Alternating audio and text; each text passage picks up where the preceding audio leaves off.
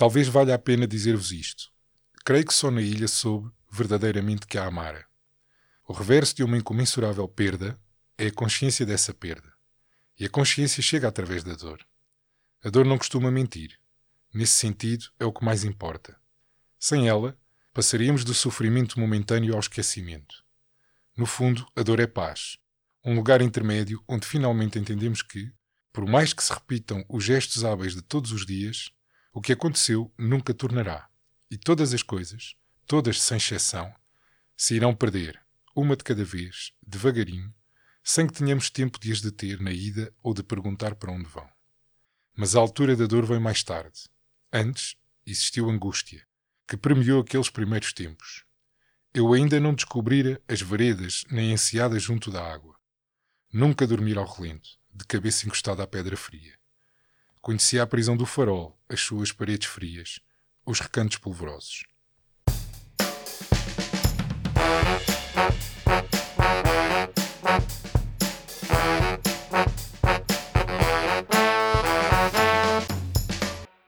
Olá, bem-vindos ao Contracapa, o podcast onde falamos de livros e leituras realizado na Escola Superior de Educação e Ciências Sociais do Politécnico de Leiria. Temos connosco neste contracapa Rogério Salvador, docente da ESEX, com a sua sugestão de leitura. Obrigada por ter aceitado o nosso convite. Seja bem-vindo.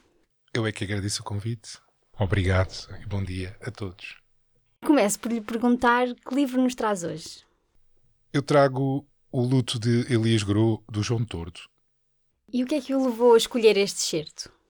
Este certo, na minha opinião, é bastante representativo daquilo que é a história que o livro conta e traduz, eh, digamos assim, muito bem aquilo que é a abordagem do autor relativamente ao conceito do luto. Pode contar-nos um pouco desta história? Então, O Luto do Elias Gros é um livro que, no fundo, traduz uma história de um luto vivido pelo narrador que se refugia numa ilha para fazer o, o luto de um desgosto de amor.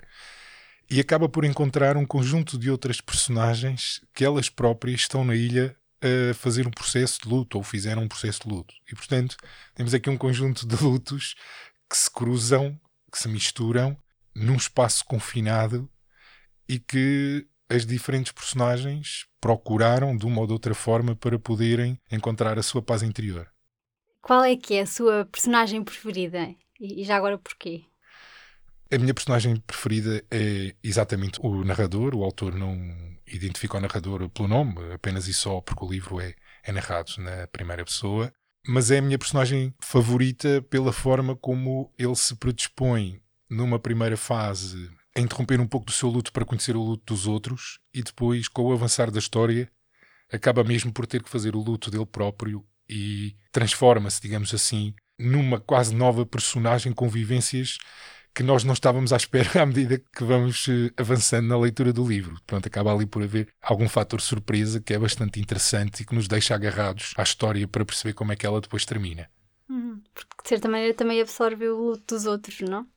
Exato, portanto houve ali uma fase em que ele foi, digamos assim, pouco egoísta e foi procurar perceber o luto dos outros.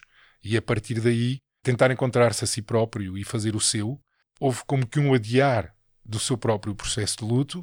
E a história tem essa curiosidade, porque às páginas tantas, quando achamos que a pessoa vai melhorar e vai conseguir aliviar a sua dor, é quando ela se entrega no, no sofrimento e na busca da, digamos assim, da sua paz através de um conjunto de processos de desistência de vida e de e de autocuidados, etc. Portanto, não há uma evolução no sentido, digamos assim, da melhoria da personagem, portanto, do seu processo de luto, mas antes pelo contrário.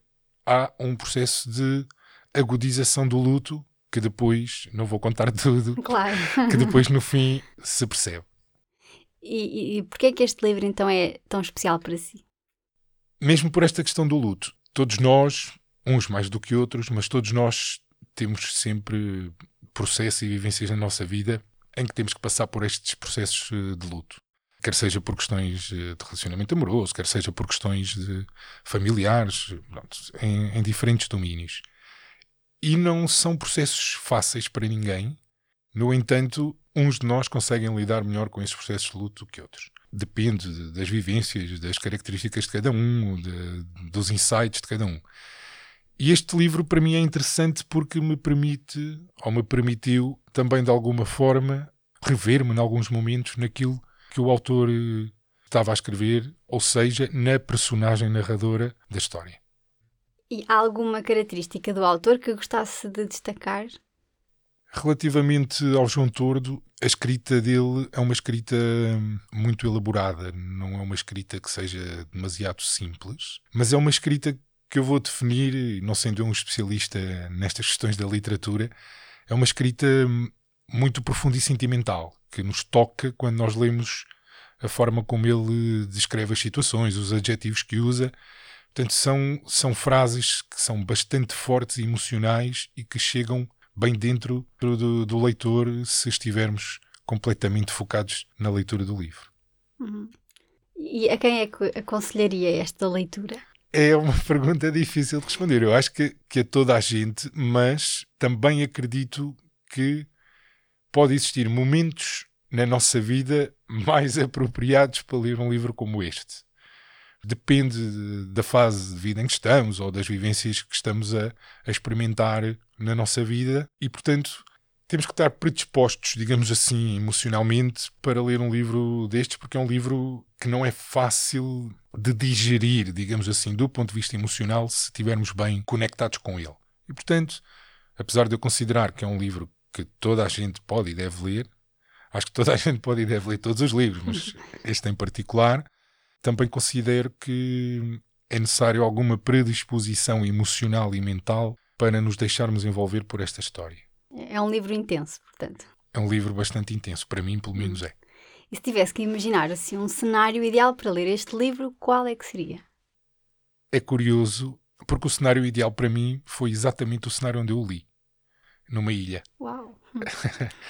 e foi uma escolha, digamos assim, consciente porque quando eu percebi que a história falava de um processo de luto passado numa ilha, eu já tinha, digamos assim, agendado algum tempo numa ilha e achei, ok, neste contexto, este é o livro ideal, vamos a isso. Então foi uma leitura intensa e, e quase compulsiva, de página atrás de página, no contexto mais próximo possível daquilo que foi o contexto do autor se calhar também por isso o livro teve mais força emocional, porque por acaso Exato. acabou por se conjugar aqui um conjunto de situações muito similares.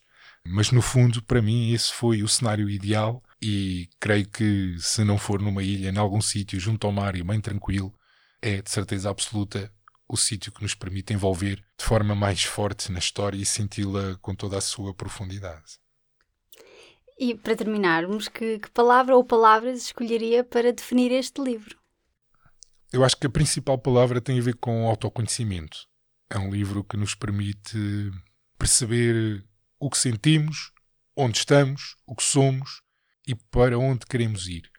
Pode dar-nos esses instrumentos, mas isso depende muito, de, lá está, da predisposição que temos quando o vamos ler e daquilo que vamos à procura. Portanto, acredito que isto há uma relação bidirecional entre o livro e o leitor. O autor transmite a sua perspectiva, a sua ideia, a sua história e nós interpretamos-la em função daquilo que é o nosso contexto e da nossa predisposição. Mas, para mim, a palavra que melhor define este livro é mesmo a questão do, do autoconhecimento.